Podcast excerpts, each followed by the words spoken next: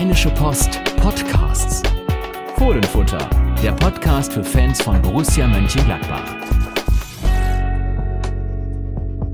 Da sind wir wieder mit dem Fohlenfutter Podcast. Äh, Carsten Kellermann am Mikrofon. Und Sebastian Hochreiner. Tatsächlich am Mikrofon. Wir haben, man hört es wahrscheinlich, eine neue Technik.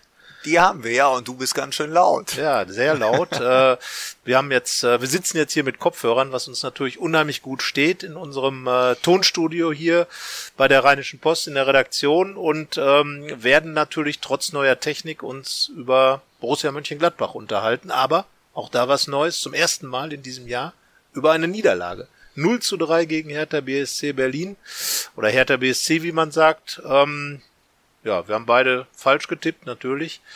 Aber ähm, wir werden uns jetzt darüber unterhalten, warum. Und äh, wir werden uns danach noch unterhalten über den Neubau von Borussia Mönchengladbach mit dem Hotel, mit dem Museum, mit Medical Park, mit dem neuen Reha-Zentrum.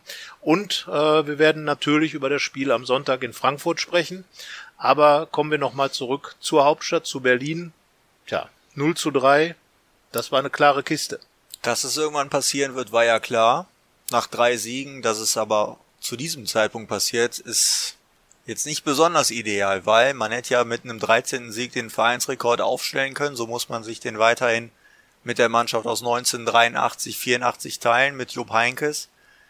Ja, sehr bitter. Man hätte auch weiteren Boden auf Borussia Dortmund gut machen können und nochmal vor, den Vorsprung ausbauen auf die Verfolger. Also man hat eine Chance liegen lassen, aber man kann natürlich auch, wenn man positiv denkend an die ganze Sache rangeht, sagen, man hat Glück gehabt, dass eben die anderen auch gepatzt haben. Ja, das ist natürlich eigentlich der Vorteil dieses Spieltages. Ähm, Borussia Dortmund hat einen 3 zu 0 Vorsprung gegen äh, 1899 Hoffenheim verspielt. Die Bayern haben gewonnen, na klar, aber auch Frankfurt und Leipzig haben unentschieden gespielt, gegeneinander 0 zu 0. Das heißt also, die Niederlage war einerseits ärgerlich, andererseits nicht ganz so dramatisch, weil sie in der Tabelle nicht so ganz riesige Folgen hatte. Glück gehabt, kann man da sagen, was Gladbach angeht. Aber ähm, ja, jetzt sag mir mal, wieder Berlin. Hinspiel 2-4 verloren. Damals schon äh, komplett entschlüsselt worden in der ersten Halbzeit. Berlin äh, Gladbach quasi überrannt.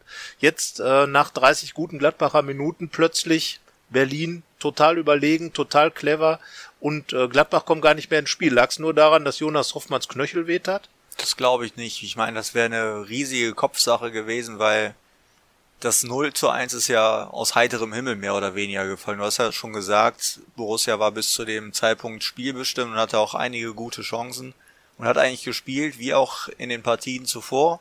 Und dann haben sie auf einmal das Tor kassiert und haben gemerkt, hoppla, wir sind ja doch bezwingbar, weil das war ja auch das erste Gegentor in der Rückrunde. Aber auch gegen Hannover stand es 0 zu 1, sogar nach ganz kurzer Zeit. Aber das war ja in der Hinrunde. Aber jetzt, vielleicht hat sich in der Rückrunde so ein bisschen so ein Unbezwingbarkeitsgefühl eingeschlichen und das war ja dann wirklich das erste Negativerlebnis in dieser Rückrunde. Und davon haben die sich nicht erholt. Offensichtlich. Natürlich ist dann ein Ausfall von Jonas Hofmann auch sehr schädlich, weil er sehr wichtig ist in dem System.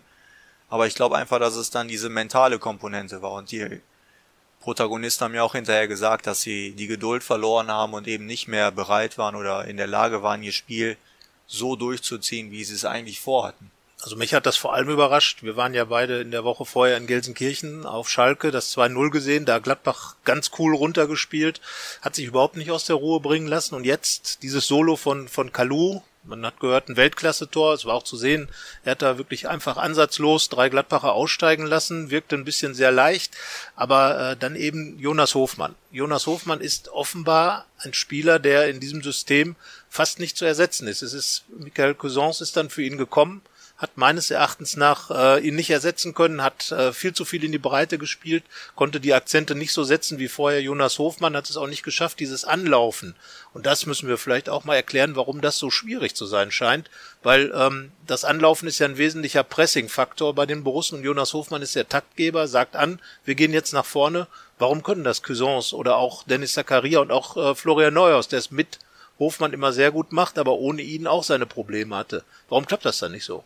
Naja, es ist da halt sehr viel Timing-Sache. Also man kann viel laufen, man kann dazu bereit sein, aber wenn man im falschen Moment läuft, dann bringt's halt überhaupt nichts. Und wenn jetzt beispielsweise Lars Stindl läuft an, aber einer der Außen, Alassane Player oder Torgan Hazard machen nicht mit, dann ist es für den Innenverteidiger überhaupt kein Problem, den Ball nach außen zu spielen. Und dann ist Lars Stindl schon mal umsonst gelaufen. Und so ist es halt wichtig, dass alle das gemeinsam machen und dann braucht man einen Taktgeber, wie eben Jonas Hofmann, der das sehr gut macht.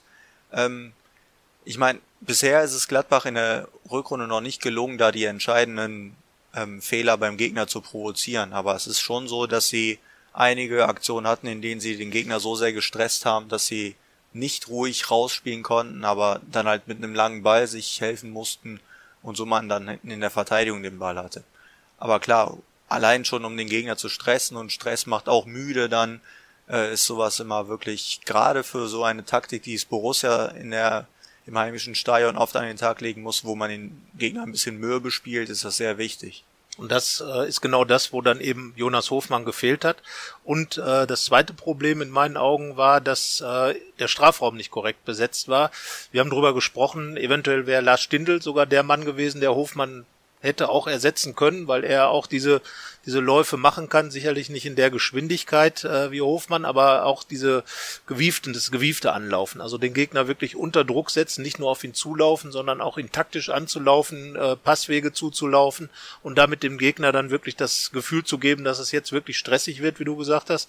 Und das wäre die Option vielleicht gewesen, Stindel zurückzuziehen aus dem Sturmzentrum. Er hat sich dann sehr, sehr oft fallen lassen, hat dadurch dann natürlich Überzahl im Mittelfeld geschaffen, die aber in meinen Augen in dem Spiel nicht wirklich positiv war, weil dadurch zu wenig Raum war und der Strafraum nicht korrekt besetzt war. Alassane Player hing komplett in der Luft, hat eigentlich das fast das schlechteste Spiel für Gladbach gemacht, hat zwar fünf Torschüsse abgegeben, die allerdings äh, nicht besonders präzise waren, aber hat ansonsten kaum am Spiel teilgenommen, tut sich sowieso noch in der Rückrunde schwer.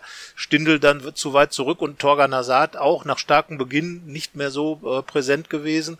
Also man muss fast sagen, Hertha hat sehr, sehr viel richtig gemacht, weil sie die Gladbacher nicht in diese Anlauf-Pressing-Situation haben kommen lassen und zum Zweiten aus dem Strafraum rausgehalten gehalten haben.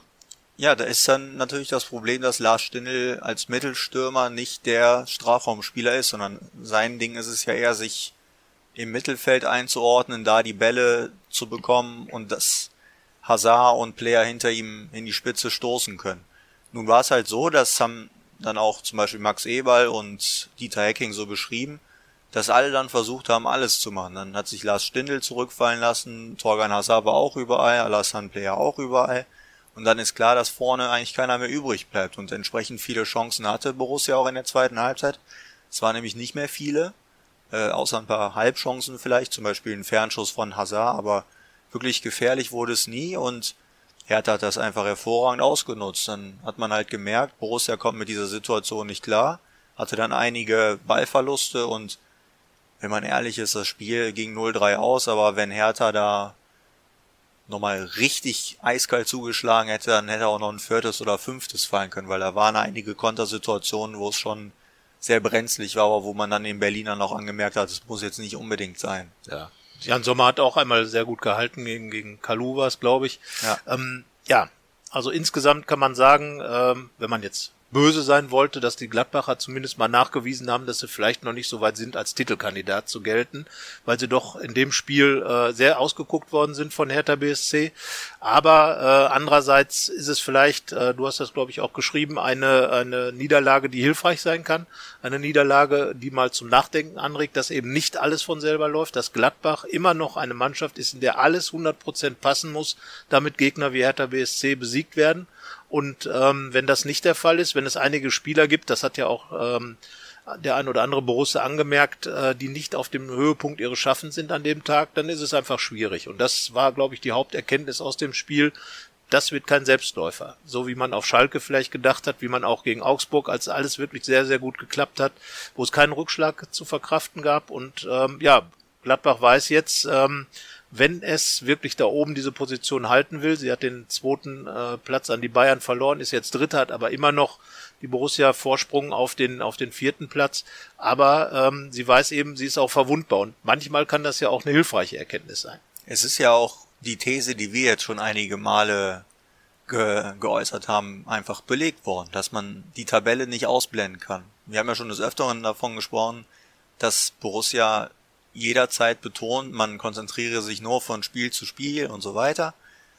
Und man beachte die Tabelle gar nicht. Aber es geht halt nicht anders, weil man wird ja auch damit außerhalb des Fußballplatzes und außerhalb des Borussia-Parks mit konfrontiert, wenn dann die Freunde einem sagen, hör mal, du bist jetzt Zweiter und nur noch sieben Punkte auf Dortmund, da geht doch was. Und Oder die RP schreibt, oder die RP die Mei- schreibt fünf das. Gründe für die Meisterschaft. Ja, deswegen, du bist jederzeit damit konfrontiert und deswegen kannst du das gar nicht ausblenden. Und natürlich ist das dann auch in den Köpfen drin, auch wenn du es nicht willst. Aber das ist halt jetzt bewusst geworden, dass das etwas Schädliches ist und du musst halt dann jetzt wirklich dafür sorgen, dass zumindest am Spieltag nur noch das eine präsent ist und das sind diese 90 Minuten auf dem Platz. So, und das heißt also, wichtig ist auf dem Platz. Und darauf äh, wird sich Borussia mit Sicherheit in den nächsten Spielen wieder konzentrieren, auch wenn es nicht immer leicht fällt, äh, da gebe ich dir recht. Aber in dieser Woche ist nicht nur wichtig auf dem Platz bei Borussia Nein. Mönchengladbach, sondern auf dem Platz ist quasi neben dem Platz Oh ja. oder neben dem Stadion. Neben dem Stadion ragt schon seit längerer Zeit äh, das neue Gebäude, wie Rolf Königs, der Präsident, zu sagen pflegt, in den Himmel und zwar in einem Winkel von acht Grad. Die Raute der Borussen ist nachvollzogen, äh, architektonisch. Ähm, ja, man wundert sich, was alles möglich ist. Früher wurde über den schiefen Turm von Pisa gelacht. Heute gibt's das schiefe Hotel von Mönchengladbach, was genauso sein soll.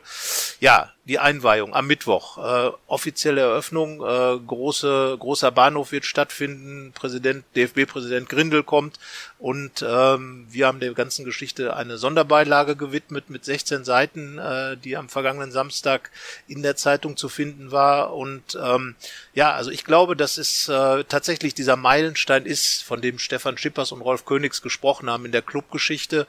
Ähm, Gladbach hat sich damit ein Stück unabhängiger gemacht vom Tageserfolg. Absolut. Und man hat jetzt alles an einem Fleck, wirklich alles. Ähm, und das ist ja eine ganz großartige Sache. Also zum Beispiel ist ja in diesem Neugebau neuen Gebäude sind ja auch die Mannschaftsärzte mit Praxen vertreten. Und das spart unheimlich viel Zeit, das spart Wege, das spart Nerven. Also das heißt, wenn sich jetzt jemand auf dem Trainingsplatz verletzen sollte, der muss dann eigentlich nur 20 Meter rübergehen und kann dann schon behandelt werden in der Praxis. Also das ist eins der vielen Beispiele und das Museum wird bald eröffnet. Du hast ein Hotel da, also Fans können sich den ganzen Tag aufhalten, die Spieler können sich den ganzen Tag da aufhalten. Man spürt wirklich die ganze Aura des Vereins. Jetzt hat man alles miteinander verkoppelt und das ist halt einfach ein Schritt, den eine Mannschaft gehen muss, die Spitzenmannschaft sein und infrastrukturell hat damit äh, Gladbach für mich den Sprung dazu schon geschafft. Ja, und äh, man muss ganz klar sagen, das ist in der Bundesliga mehr oder weniger ein Novum, dass alles so kompakt an einer Stelle ist.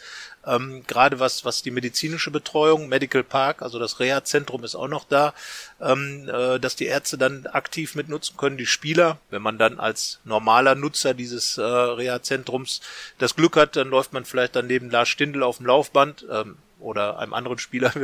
Also die Spieler sind natürlich froh, wenn sie nicht in diesem Reha-Zentrum sind. Ähm, das hat es in der vergangenen Saison zu oft gegeben und, und jeder, der nicht da sein muss, äh, Patrick Herrmann hat das neulich mal im Scherz gesagt, ist schön, dass es gibt, aber ist auch schön, wenn man es nur von außen sieht.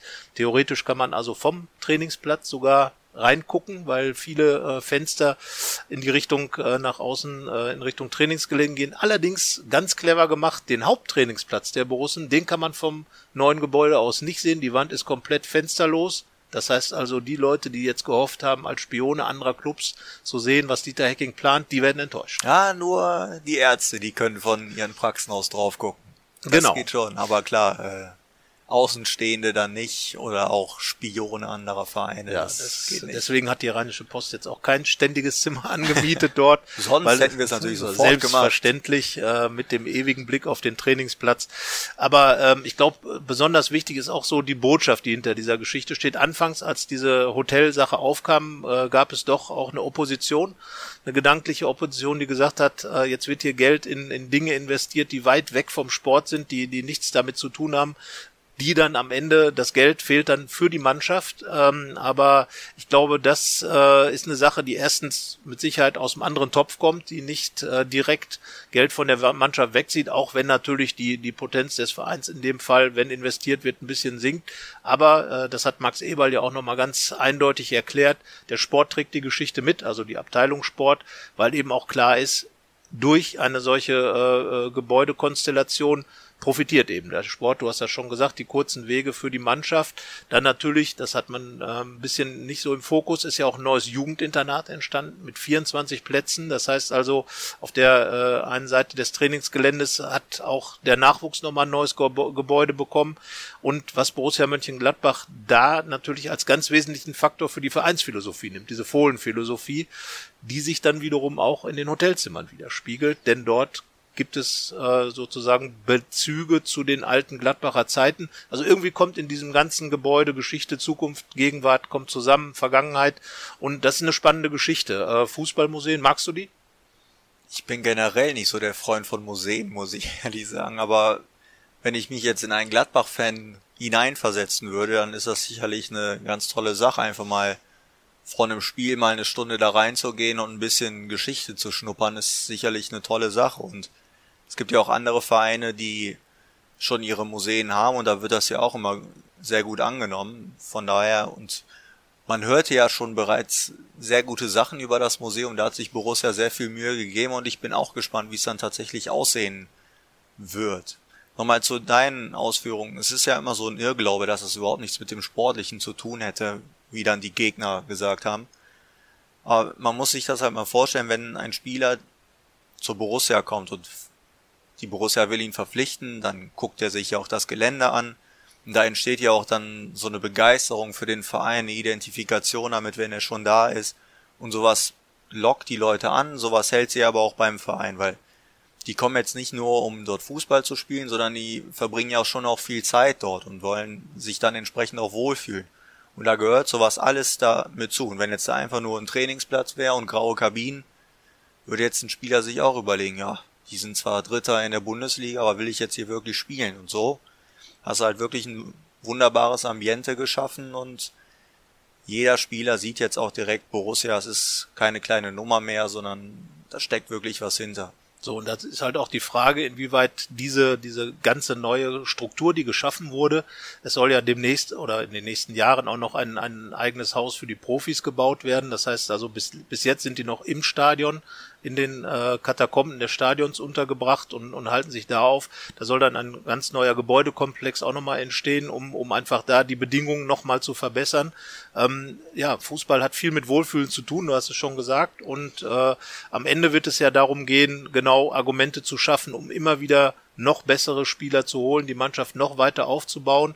Und Matthias Ginter beispielsweise, der, der äh, Abwehrchef, hat auch ganz klar gesagt, dass im Vergleich zur vergangenen Saison die Struktur sich nochmal deutlich verbessert hat bei Borussia Mönchengladbach. Dazu zählt sicherlich auch, dass jetzt das, ähm, das Medical Park, äh, also dieses neue Reha-Zentrum äh, gewachsen ist. Es wurde da über eine Million Euro investiert, um das auch auszustatten. Und das sind alles Dinge, die die Spieler natürlich zu schätzen wissen, über die mit Sicherheit auch in Spielerkreisen geredet wird. Und ähm, ja, es ist alles sehr modern, es ist alles nagelneu, auch wie gesagt das Museum mit, mit viel Interaktion. Und das zeigt ja den Spielern auch, ähm, die ja oft auch Fans, Fußballfans sind, viele Spieler, darf man glaube ich so sagen, ähm, dann spielt das Herz ja auch eine kleine Rolle zumindest. Klar, sie sind Profis, sie kommen um Geld zu verdienen. Das kann man sicherlich anderswo mehr, viel mehr verdienen an, bei, bei Top-Vereinen. Aber am Ende gilt es ja auch, äh, dass Gladbach sich so ein bisschen etabliert hat als Verein für den nächsten Schritt. Und all diese Dinge kommen, glaube ich, werden so rüber transportiert über diese ganze Struktur, die jetzt da ist. Genau. Und Borussia zeigt halt einfach den Charakter den es vertritt, weil der Verein gibt sich nun mal sehr fannah und jetzt haben Fans oder auch Hotelbesucher etc. mal die Möglichkeit oder die theoretische Chance, jederzeit einen ihrer Lieblinge zu treffen. Ähm, es gibt ja ganz viele Vereine, wo schon viel geheim trainiert wird, wo auch die Leute fernab des Trainings oder die Spieler dann davon so ein bisschen abgekarrt werden und man, als Fan dann nicht unbedingt rankommt. Das habe ich halt auch schon bei anderen Clubs erlebt. Nicht jetzt auf Schalke, weil wir ja schon des Öfteren darüber gesprochen haben, weil die äh, wollen ja auch sehr fannah sein, aber in Gladbach, das ist eine sehr famili familiäre, äh, familiäre Stimmung und da wird das natürlich nochmal unterstützt. Also das äh, wenn man dann Hotelgast ist und geht ins Fitnessstudio und auf einmal läuft einer der Profis neben ein, das ist ja sicherlich dann auch mal keine ganz so schlechte Sache. Ja, ich glaube, das ist dann tatsächlich auch gewollt. Wir haben äh, mit äh, Stefan Schippers, mit Rolf Königs, dem Präsidenten, Stefan Schippers, Geschäftsführer und Max Eberl, dem Manager gesprochen und die haben genau das gesagt, dass eben diese, diese Nahbarkeit des Clubs ihnen ganz wichtig ist. Gerade jetzt so in diesem Umfeld mit ähm, äh, der äh, Internationalisierung. Äh, man hat jetzt ein Büro in China, man, äh, man wird größer, man wächst. Äh, es wird immer mehr über große Transfersummen geredet. Man hat jetzt die fast die 25 Millionen Euro Marke auch als Mönchengladbach geknackt mit dem Transfer von Player. Und das sind alles Dinge, die man ja so dem normalen Fan, dem Traditionalisten auch nahebringen muss. Und ich glaube, ähm, auch diese Geschichte mit dem Hotel musste erst bei den Leuten ankommen. Äh, Borussia hat äh, wie immer die Fans mit ins Boot genommen. Es wurde darüber gesprochen äh, mit vielen Fanvertretern auch, wie dann der um, wie das umgesetzt werden soll. Und ich glaube, diesen Spagat, den macht ja der gesamte Fußball. Und der gesamte Fußball hat ja auch seine Probleme damit. Es gab nach der WM die Diskussion um die Nationalmannschaft, ob sie vielleicht zu abgekapselt gewesen ist, zu weit entfernt von der Basis. Und genauso die Diskussion, die haben die Gladbacher im Prinzip vorweggenommen, haben mit den Fans drüber gesprochen und sind der Meinung, äh, dass sie es wirklich so hingekriegt haben, dass es auch für die Fans, für die Traditionalisten, die möglicherweise nur ins Stadion gehen, Fußball gucken wollen, vielleicht eine Bratwurst essen und wieder nach Hause gehen, trotzdem irgendwo dann, wie man so schön sagt, kommuniziert wird. Und äh, ich glaube, das ist aber auch sehr wichtig, um den Fußball wirklich an der Basis zu halten. Man wird natürlich nie sagen können, dass irgendein Erfolg entstanden ist, weil dieses Gebäude jetzt steht. Es wird, das Einzige, was halt möglich ist, ist, wenn jetzt Misserfolg kommen sollte, dann wird man sagen, ach, ihr habt euch da für Millionen was hingestellt, investiert das doch in Spieler, das sind dann diese Kritiker, über die wir gerade schon gesprochen haben. Aber es ist halt ganz oft so, wenn man sich so ein Umfeld schafft, dann entsteht halt Identifikation, dann entsteht ein Wohlfühlen, worüber wir gerade gesprochen haben. Und dann wächst daraus Erfolg. Aber dieser Erfolg ist halt nicht messbar. Das ist, äh, aber das, das müssen die halt hinnehmen. Das weiß Max Eberl auch, das hat er ja auch im Interview gesagt, ähm, dass sich das als langfristiges Projekt auszahlen wird. Jetzt ist halt noch ein Problem im Stadionumfeld, das wird auch im gleichen Interview beschrieben, ich glaube von äh, Königs. Das ist die Infrastruktur, also das ist die Bahnanbindung und auch das wird Borussia sicherlich irgendwann hinkriegen und dann ist eigentlich fast alles perfekt. Ja, also wie gesagt, ne, am Ende glaube ich tatsächlich, dass auch die ähm, Akzeptanz all dieser Geschichten sicherlich auch mit dem sportlichen Erfolg zu tun hat, wobei sich alle sicher sind, dass auch eine, eine sportliche Schwächephase jetzt äh, nicht dazu führt, dass alles wieder abgerissen werden soll, sondern es geht wirklich darum, Stabilität zu stabilisieren. So, das hört sich jetzt ein bisschen komisch an, aber am Ende geht's ja darum, weil wenn man nur davon abhängig ist, wie am Samstag das Spiel ausgeht, jetzt gerade in den letzten Tagen werden allerorten Manager entlassen, Trainer entlassen, äh, Kaderplaner entlassen, neue Leute installiert. Und das sind ja die Dinge, die äh, Gladbacher Chefetage ist weitgehend seit 20 Jahren beim Verein äh, arbeitet dort seit 20 Jahren zusammen. Äh, Max Eberl ist seit 10 Jahren Manager. Dieter Hecking ist jetzt auch schon äh, zwei Jahre Trainer. Er ist quasi seit äh, Anfang des Jahres hat er auch sein Zweijähriges gefeiert. Das sind alles Dinge, wo eine gewisse Konstanz drin ist und ich glaube, bei allen Clubs, bei Borussia Dortmund zum Beispiel ähnlich, äh, bei allen Clubs, die erfolgreich sind, merkt man auch diese personelle Konstanz, die auch infrastrukturell sich dann widerspiegelt, weil eben Dinge langfristig geplant werden können, wenn die Leute da vor Ort sind und, und langfristig vor Ort sind und diese Dinge dann auch einen Effekt haben. Weil natürlich, das hast du ja gesagt, wird dieses Hotel nicht von heute auf morgen irgendeinen internationalen Topspieler hier hinbringen. Aber man darf nicht vergessen, mit Puma oder in Puma hat Gladbach einen international sehr anerkannten äh, Ausrüster. Man hat, äh, wie gesagt, jetzt dieses Hotel, man hat eine klare Sponsorenstruktur, man ähm, hat dieses Büro in China eröffnet. Auch das eine Investition in die Zukunft, die im Moment noch nicht zahlt. Und ich glaube, es sind viele Sachen, die man jetzt einfach hingestellt hat, ähm, die aber auch jetzt schon absehbar sinnvoll sind. Das ist ja auch etwas Gutes. Man hat ja halt jetzt schon die Voraussetzungen geschaffen, um zu wachsen und nicht, man ist sportlich erfolgreich und sagt dann irgendwann so, jetzt bauen wir was. Ich kann ja immer so ein bisschen über Schalke erzählen. Schalke sieht sich ja als großer Verein und wurde auch als solcher wahrgenommen und hat dann irgendwann gemerkt, hoppla, das Umfeld hier stimmt nicht und bauen ja jetzt gerade ihr Trainingsgelände komplett neu und das ist halt bei Gladbach jetzt andersrum die wachsen gerade zu einer Spitzenmannschaft an, aber bevor dieser Status erreicht ist, haben sie eigentlich schon das Umfeld eines Spitzenteams und das ist sehr gesund und ähm, Deswegen für mich auch ein Schritt dazu, daran zu glauben, dass die Zukunft bei Borussia auch positiv wird. So, und ähm, inwieweit jetzt der Sport natürlich da äh, auch eine Rolle spielt. Man muss sagen, Borussia ist Dritter der Bundesliga immer noch, trotz der 0 zu 3 Niederlage gegen Berlin. Ähm, hat sich auch da schon so viel Status erarbeitet, rein sportlich, dass man eben auch mit einer Niederlage nicht sofort alles verliert. Gut, die Bayern sind dran vorbeigezogen, aber ich glaube, das ist dann irgendwie etwas, was relativ normal ist. Aber die Gladbacher sind immer noch Dritter in der Bundesliga, sind immer noch Champions League. Aspirant Lothar Matthäus hat das nochmal ganz klar herausgestellt, dass er der Meinung ist, Gladbach wird das auch. schaffen, dann wird es stimmen. Er ist immer ein Rekordnationalspieler und Weltmeister. Also von daher wird er zumindest es einschätzen können. Und ähm, am Ende ist es so, dass sich Wirtschaft und Sport bei Gladbach im Moment auf einem ähnlichen Level befinden. Und das ist, glaube ich, auch eine ganz wichtige Sache. Es war viele Jahre lang so, dass es äh, in Gladbach wirtschaftlich wirklich stabilisiert worden ist und der Sport immer wieder Rückschläge bekommen hat. Zwei Abstiege waren es oder ein Abstieg war zwischenzeitlich nochmal zu verkraften. Zweimal war es wirklich sehr, sehr eng. Und ähm, möglicherweise hätte ein dritter Abstieg natürlich vieles verlangsamt von dem, was jetzt da ist. Andererseits hat der schnelle sportliche Aufschwung, der, der äh, seit 2011 natürlich auch vieles so ein bisschen mit Raketenzündung äh, hinterlegt. Aber ich glaube, so insgesamt ist das jetzt alles auf einem Level und dass es insgesamt eine sehr gesunde Struktur ist, die dem Verein äh, dann auch diese Stabilität gibt.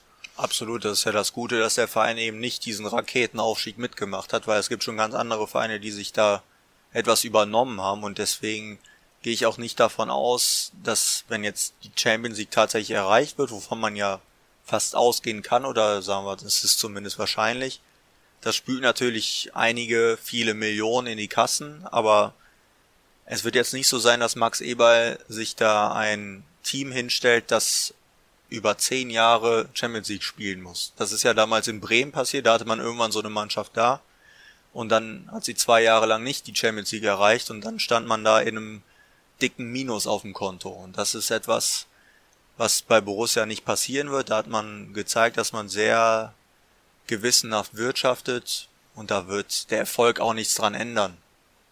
Wahrscheinlich nicht oder äh, zumindest äh, bleibt es für die Gladbacher zu hoffen. Bremen ist da ja ein gutes Beispiel. Sie waren jahrelang äh, war Werder Bremen Vorbild für Vereine wie Borussia Mönchengladbach eben so als der nicht ganz so betuchte Club äh, mit den Großen, mit den Bayern mithalten zu können.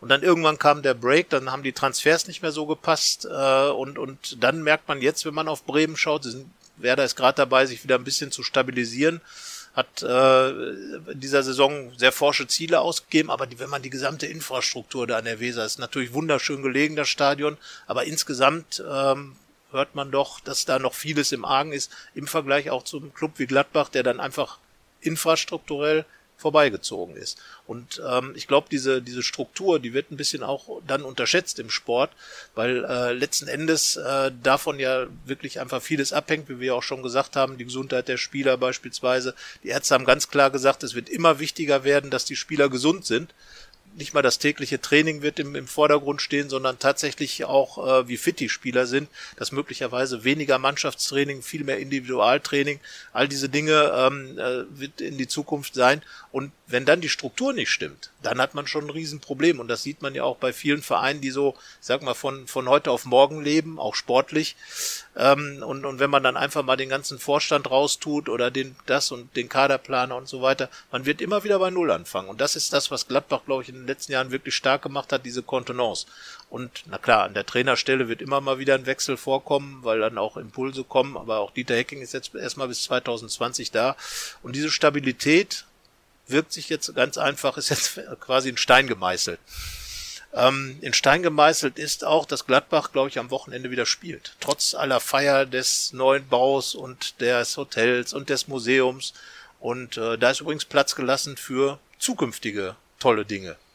Wobei? Im Museum. Also es wird, es gibt noch die Abteilung das hoffe Zukunft. Ich doch. Ja, also, also sollte doch so sein. Ähm, ja, äh, gibt's sie denn schon in dieser Saison? Das ist die Frage. Du hast ja schon gesagt, eigentlich muss die Champions League sein, aber ich würde mal sagen, das Spiel in Frankfurt, das wird jetzt am Wochenende mal ein richtiger Prüfstein.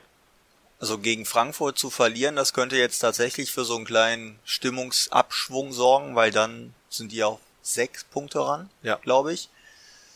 Ja, dann hat man auf einmal was zu verlieren. Das wäre eine ganz neue Situation. Das würde noch immer nicht die Saison schlecht machen, aber dann merkt man wirklich sechs Punkte, die Verfolger sind da. Aber grundsätzlich, man hat ja gemerkt, wie Borussia mit der Niederlage gegen Berlin klargekommen ist. Das haben sie alle sehr realistisch gesehen. Deswegen wird man jetzt keine verunsicherte Mannschaft da sehen, sondern die werden weiter ihren Weg gehen, wie Jan Sommer auch gesagt hat. Nun ist halt die Frage, reicht dann die Qualität an dem Tag? Bei Frankfurt ist schon eine sehr starke Mannschaft.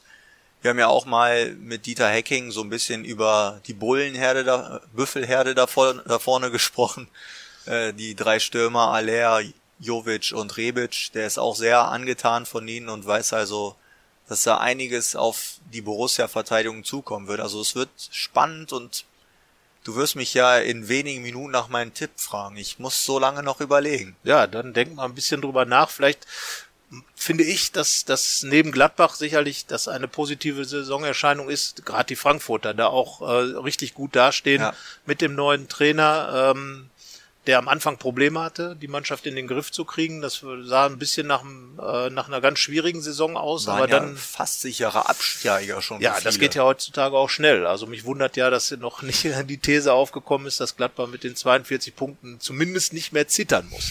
Aber auch da, äh, es geht halt alles sehr schnell und äh, der äh, Hütter, der hat da wirklich Top-Arbeit gemacht. Ich glaube, der hat die Mannschaft vom äh, Kovac noch mal weiterentwickelt, äh, indem er ihr noch mehr Spielkultur beigebracht hat. Frankfurt war unter Kovac wirklich wie eine Büffelherde, hat alles niedergebrettert, was kam, ähm, hat richtig wehgetan den Gegnern, aber ich inzwischen glaube ich, dass die auch äh, richtig guten Fußball spielen und das ist das Werk dann von Hütter.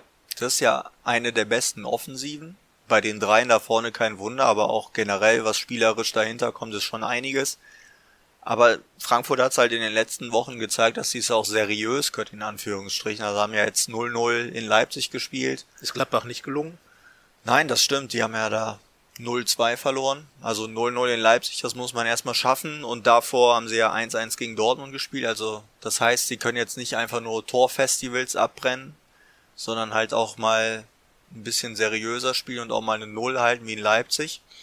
Also das wird eine harte Nuss, das auf jeden Fall. Schauen wir mal. Hinspiel 3 zu 1 gewonnen. Äh, da hat Alassane Player eins von zwei Heimtoren erzielt. Und wir haben ja eben schon über ihn gesprochen. Es ist ja dann immer so dieser direkte Vergleich der Franzosenstürmer mit äh, Aller und eben Player und äh, ja, Player. Ja, Player, Player, Player. Der Mann, der in Leverkusen äh, das Tor geschossen hat, das Siegtor für den super Auftakt in die Rückrunde gesorgt hat, der aber seitdem irgendwie nicht mehr so zieht. Woran liegt das? Also er ist nicht mehr so, er hat seine Chancen, er hat genug Chancen, er hat immer noch drei Torschüsse pro Spiel mehr als jeder andere Borussia, aber irgendwie fliegen die in die falsche Richtung. Tja, woran liegt's? Weil er also Nationalspieler also, ist, hat ihn das jetzt schon zufrieden gemacht? Das glaube ich nicht, weil so oft hat er ja jetzt noch nicht für Frankreich gespielt und ich glaube, er wird schon noch ein paar Mal für die L'Equipe Tricolore auflaufen oh, wollen. Das klingt ja. War es das China-Angebot? Ja. Dass die Millionen, die ihm da geboten wurden, falls ihm geboten wurden, es wurde nie wirklich verifiziert, aber dem wurde auch nicht widersprochen, dass ihm die durch die Lappen gegangen sind. Ich weiß es nicht, aber das glaube ich auch nicht bei so einem jungen Spieler und der ist gerade erst zur Borussia gewechselt.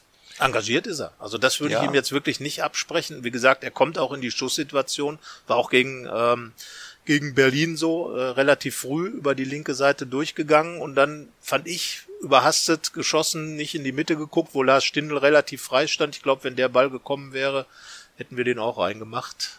Naja gut, wir wollen es nicht beschreien, aber Lars Stindl hätte ihn wahrscheinlich reingemacht ja. mit der schönen, mit der Innenseite. Aber ähm, ja, zu hektisch ein bisschen und, und was ihn natürlich immer ausgezeichnet hat, diese Tore aus dem Nichts die gibt's im Moment nicht seit drei Spielen. Ja, das ist vielleicht dann auch einfach das Übel eines Mittelstürmers, dass man so Zeiten hat, in denen es nicht so gut läuft vorm Tor. Und dann ist es in der Position auch so, dass du nicht zu jeder Zeit am Spiel teilnimmst, so wie als Mittelfeldspieler, wo du ja ständig den Ball hast und die Möglichkeit hast, äh, Situationen zu kreieren, sondern da bist du auf relativ wenige Aktionen fixiert und dann funktioniert's halt mal vor dem Tor nicht. Und dann siehst du natürlich auch nicht so gut aus. Du bist aber sehr verständnisvoll. Ja, Weil, ich meine, natürlich ich doch hat, immer. Player hat natürlich auch die Messlatte extrem hochgelegt in der in der Hinserie, hat zwischenzeitlich äh, reihenweise getroffen, äh, hat äh, zehn Spiele, acht Tore, hat äh, für viele 1 zu 0 Führungen gesorgt. Das war auch im Hinspiel gegen Frankfurt der Fall. Also er ist auch ein guter, wie man so schön sagt, tolles Wort, Dosenöffner oder Brustlöser wie auch immer. Äh, auf jeden Fall Torschütze zum 1 zu 0.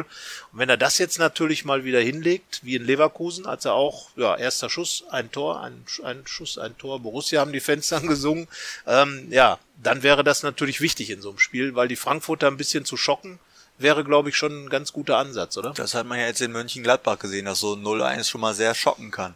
Ich bin immer so ein bisschen im Zwiespalt. Ich sage auch immer für mich, leistungstechnisch würde ihm meine Pause ganz gut tun. Aber wir wissen ja auch alle, dass Dieter Hecking nicht so der Freund davon ist, sondern weiß, Player ist ein Spieler, dem muss man Vertrauen schenken und der wird auch wieder treffen, das ist klar, aber ich weiß nicht so ganz, ob vielleicht es mal besser ist, ihn von der Bank zu bringen. Wie siehst du das? Ich glaube, was, wenn ich Dieter Hecking wäre, würde ich es tatsächlich mal mit der Mittelposition versuchen. Mhm. Ähm, möglicherweise ergibt sich ja sogar ein, eine Situation, in der er sowieso umstellen muss, wenn Jonas Hofmann nicht rechtzeitig fit wird.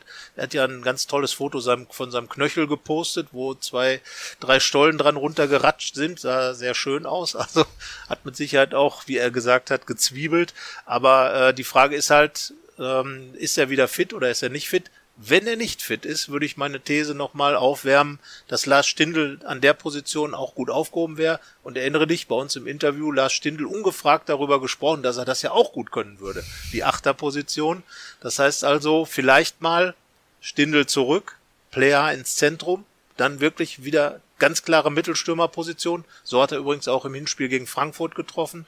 Und auf der rechten Seite hat er gespielt Patrick Herrmann, einer, der sehr schnell ist und auf der linken Seite Torgan Hazard. Also das wäre vielleicht mal eine Option umzustellen, wenn man kann natürlich auch Hofmann und Stindl spielen lassen, wenn jetzt äh, Lars Stindl, ähm, äh, Jonas Hofmann fit wird. Andererseits, da sind wir in der Diskussion, was die Aufstellung angeht, gibt es natürlich auch noch den Auswärtsachter. genau, der ist ja auch zurück nach Verletzung. Genau. Oder angeschlagen sein, verletzt war er ja nicht. Dennis Zakaria, ja, also Möglichkeiten hat Hacking genau. schon noch genug. Aber um deine Frage zu beantworten, ich könnte mir vorstellen, also ich würde mich auch schwer tun, Player rauszulassen als Dieter Hacking, weil er war ja selber Offensivspieler und weiß natürlich, dass ein Spieler wie Player genau diese Situation hat. Der schießt einmal aufs Tor, der ist drin. So, so ist das bei Stürmern.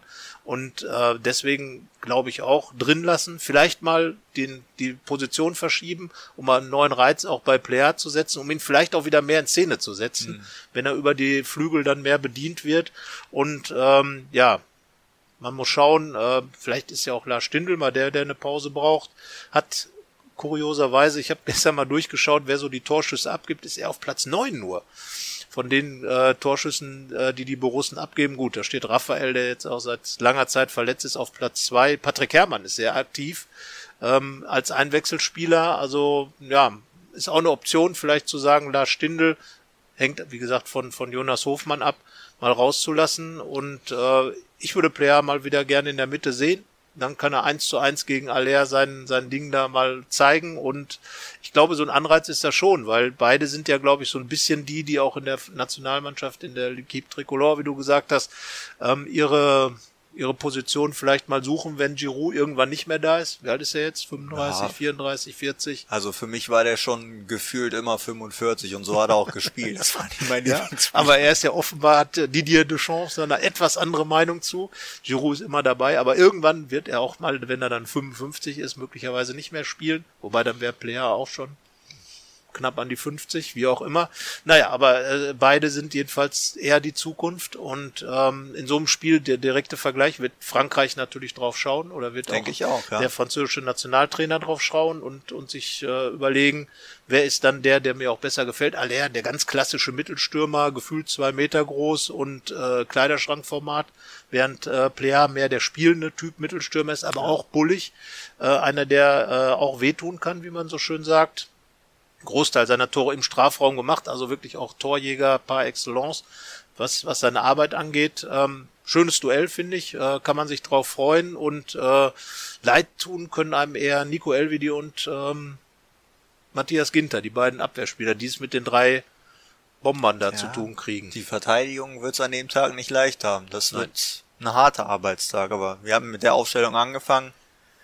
Äh, ich glaube, da wird es ja keine Änderung geben, oder wie siehst du das? Wieder Sommer, Lang, Ginter, LWD und Wendt? Ja, also ich glaube, die Abwehr zu verändern wäre nicht Dieter Heckings Sache.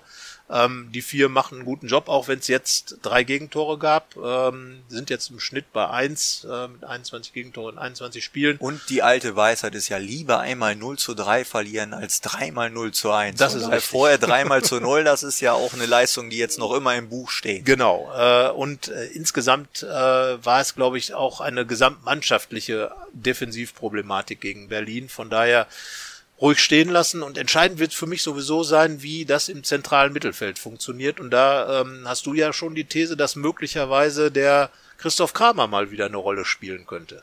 Statt Tobias also, Strobel. Wenn nicht jetzt, wann dann? Jetzt fängt er auch noch an zu singen. Oh mein Gott. Nehmt ihm die Kopfhörer weg. Nein, also Tobias Strobel hat in den vergangenen beiden Spielen, finde ich, nicht das abgerufen, was er kann. Also ich finde in den ersten beiden Spielen, da war er wirklich der Chef im zentralen Mittelfeld und hat die Bälle stark verteilt, war im Zweikampf stark, hat viele Bälle abgefangen. Das hat in den vergangenen beiden Spielen so ein bisschen gefehlt. Im Normalfall würde das jetzt nicht bedeuten, dass er raus muss. Aber jetzt hat Borussia halt diese Sondersituation, dass auf der Bank Christoph Kramer sitzt. Und bei dem weiß man, was man an ihm hat, dass er viel Qualität hat und er hat auch in seinen Joker-Einsätzen jetzt gezeigt, dass er gut drauf ist. Also er hat ja das Tor auf Schalke gezeigt, äh, geschossen. Und selbst als er jetzt gegen Berlin auf den Platz kam, hat er es nochmal versucht anzupacken, obwohl das Spiel schon gelaufen war. Also er hätte sich seine Chance verdient, schon allein leistungstechnisch. Nun wird er ja auch von ganz Deutschland für sein Verhalten ge äh, fast Vorzeige gelobt, preist, genau. Ich glaube, er ist jetzt dran. Ja. Gut, einigen wir uns drauf. Er ist dran. Ähm, es gibt ein paar Dinge, die vielleicht für Tobias Strobel sprechen. Äh, die liegen für mich vor allem immer im Umschaltspiel. Eben diese langen Diagonalbälle. Das ist nicht Christoph Kramers Sache. Er ist eher jemand, der den Ball nach vorne treibt, dann vielleicht manchmal zu sehr auch zwischen die beiden Achter geht. Aber wenn Dennis Zakaria, was, womit wir dann in der Position vorher wären, in die Mannschaft kommt, wäre für mich Kramer tatsächlich äh, der Kandidat, weil die beiden könnten sich dann natürlich im passiven, im, im Spiel gegen den Ball ähm, auch äh, als Doppelsechs dann mhm. irgendwo formieren. Ähm, und dann würde es ja sozusagen die Konstellation wie früher äh, immer geben gegen den Ball und könnten sich auch abwechseln, wenn es dann nach vorne geht, dann mit Jonas Hofmann oder wem auch immer, der dann da spielt. Ähm, dann sage ich jetzt mal Lars Stindl, wenn, wenn Jonas Hofmann nicht da ist, könnten, könnten dann die beiden natürlich dann sich da abwechseln, weil äh, Zakaria ja auch ein Sechser ist im, von Haus aus. Und das wäre eine ganz gute Konstellation, die dann auch für Christoph Kramer sprechen könnte, wenn der Auswärtsachter wieder reinkommt. Also ich glaube sowieso, dass die Konstellation so sein wird, Christoph Kramer und davor Dennis Zakaria und Florian Neuhaus. Dann hast du nämlich beide Komponenten nochmal so ein bisschen drin. Zakaria, der Kämpfer, der die Defensive noch ein bisschen absichert und Florian Neuhaus, der mehr nach vorne arbeitet. Also kein Hofmann, wenn er fit ist?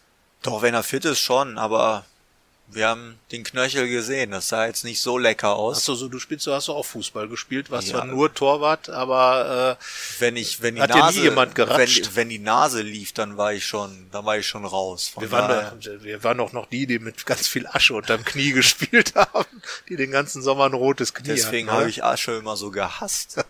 zu Recht, ähm, zu Recht, vor allem die trockenen Aschenplätze. Also Klar, vorausgesetzt Jonas Hofmann ist nicht dabei, dann wäre das meine Konstellation, ja. sonst ist er unverzichtbar und dann würde ich auch wieder sehen, dass Dennis Zakaria neben ihm spielen würde. Ich unterstütze seine These nicht, dass Lars Stindl zurückgezogen wird, weil dann ist es für mich einfach, also ich glaube, Lars Stindl ist für ein Spiel in Frankfurt nicht defensiv hm. genug. Gut, dann sind wir da nicht einig. Bleib bei Stindel. Wenn Hofmann ausfällt, mhm. fällt Hofmann nicht aus, glaube ich, wird sich auch vorne nichts verändern. Ja. Das, äh, du würdest vorne sowieso nichts verändern, würdest vorne. Ich sag ja, ich habe so ein bisschen mit mir gehadert und überlegt, ob es nicht mal besser wäre, Player rauszunehmen. Aber ich glaube im Endeffekt, wenn die Konstellation vorher stimmt, dann wird es auch so sein, dass vorne wieder Player, Stindel und Hazard spielen. Ja, also wie gesagt, ist Jonas Hofmann fit, würde ich das genauso auch machen, auch mit Hofmann und Zakaria dann spielen. Mhm. Kramer warum nicht? Hat, äh, finde ich, auf Schalke ganz klar gezeigt, dass er äh, da ist, wenn man ihn braucht. Und ähm, auch ein Tobias Strobel kann mal eine Pause sicherlich vertragen. Natürlich will jeder jedes Spiel machen, aber so, warum es war nicht? ja in Also, Hinrunde genauso. Nach dem verlorenen Berlin-Spiel Strobel erstmal wurde raus. gewechselt und dann lief's gut. Ja, und Kramer dann letztes Mal dann auch dabei bei Bayern beim 3 zu 0 Sieg in München. Das heißt also, er weiß, wie auswärts geht, hat auch Genau. Schalke getroffen, einige Argumente gesammelt. Also ähm, Kramer, Zakaria, Hofmann im besten Fall und vorne dann würde sich ja bei mir auch nichts ändern, weil dann eben Lars Stindl im Zentrum bleibt und äh, Player links und Hazard rechts. Also es gibt eine Möglichkeit, dass wir uns doch einig sind. Kannst du mal Es sehen. gibt eine Möglichkeit und wer ist dafür verantwortlich? Nur der Hofmann. Der Hofmann-Knöchel. Der tut Borussia dann hoffentlich nicht mehr weh. Ähm, so, jetzt tippen wir noch mal schnell. Ich sehe gerade, wir sind jetzt hier knapp vor dem Abpfiff. Ja, gleich Ähm, hält der vierte Offizielle die Tafel. die hoch. Tafel hoch. Äh, vermutlich wird es eine kurze Nachspielzeit geben. Aber dein Tipp. Ja, ich habe jetzt überlegt und 1-1. Ja, Ganz unspektakulär, langweilig und aber 1-1. Wäre wär jetzt auch mein Tipp gewesen. Ähm, dann muss ich mir jetzt was anderes überlegen. Dann sage ich mal 2-2. also äh, wir trauen Borussia keinen Auswärtssieg zu, habe ich, Ich gerade traue den festgestellt. schon zu, aber ich glaube einfach nicht dran Ja, an den Tag. Ist, äh, ich glaube auch, äh, mit dem Punkt wäre Gladbach ohnehin gut Wollte ich bedient. grad sagen, Der also- Abstand würde gehalten werden. Auswärts in Frankfurt einen Punkt zu holen, ist sicherlich kein Misserfolg. Hat Borussia Dortmund übrigens auch gesagt. Also wenn die das sagen, dann sagen wir das jetzt auch mal, weil Borussia Sind ja Dortmund beide voll im Meisterschaftsrennen. ja, von na, absolut, ja, ja, Gladbach und Frankfurt. Wie Gladbach und Dortmund. Ja, das heißt also nach wie vor die These, Berti Vogt hat gesagt, es wird eine Borussia-Saison. Gladbach ist jetzt dran in Frankfurt, Dortmund hat da 1 zu 1 gespielt, du sagst, das macht Gladbach auch. Ich sag 2-2, weil ich ein paar Tore sehen will. Und weil du musstest. Ja, und weil ich musste, genau. Also eigentlich ist es ein verkapptes 1-1. Wie auch immer, wir sagen unentschieden. Ähm, sagt ihr eure Meinung in den bekannten Kanälen bei Fohlenfutter, bei Facebook, bei Twitter, bei Instagram. Könnt ihr jederzeit äh, irgendwas reinschreiben. Äh, sagt uns auch, was ihr möglicherweise im Podcast gerne mal besprochen haben wollt. Ähm, einfach äh, eine kurze Notiz unter den Podcast, welches Thema euch da mal auf den äh, Nägeln brennen würde. Die über das wir Qualität dürfte es ja jetzt nicht mehr sein. Nein, also äh, wir hoffen, wir konnten allen äh, Technikkritikern äh, jetzt einen kleinen Gefallen tun. Ähm, alle die, es hören ja viele tatsächlich äh, im Auto auf dem Weg zur Arbeit, ähm, die dann hoffentlich jetzt sagen, Mensch, da haben sie aber Endlich. richtig einen hingelegt, technisch ganz auf der Höhe und ähm, ja, dann äh, viel Spaß beim Hören, äh, mehr Spaß als vorher vielleicht, weil es sich jetzt besser anhört, hoffentlich. Und ähm, wir werden äh, weitermachen und ähm, schauen, dass wir in der nächsten Woche dann eben über das, was in Frankfurt passiert ist, reden werden. Ihr sagt eure Meinung dazu und wir sagen für heute Tschüss. Bis dann. Tschüss. Ciao. Mehr bei uns im Netz www.rp-online.de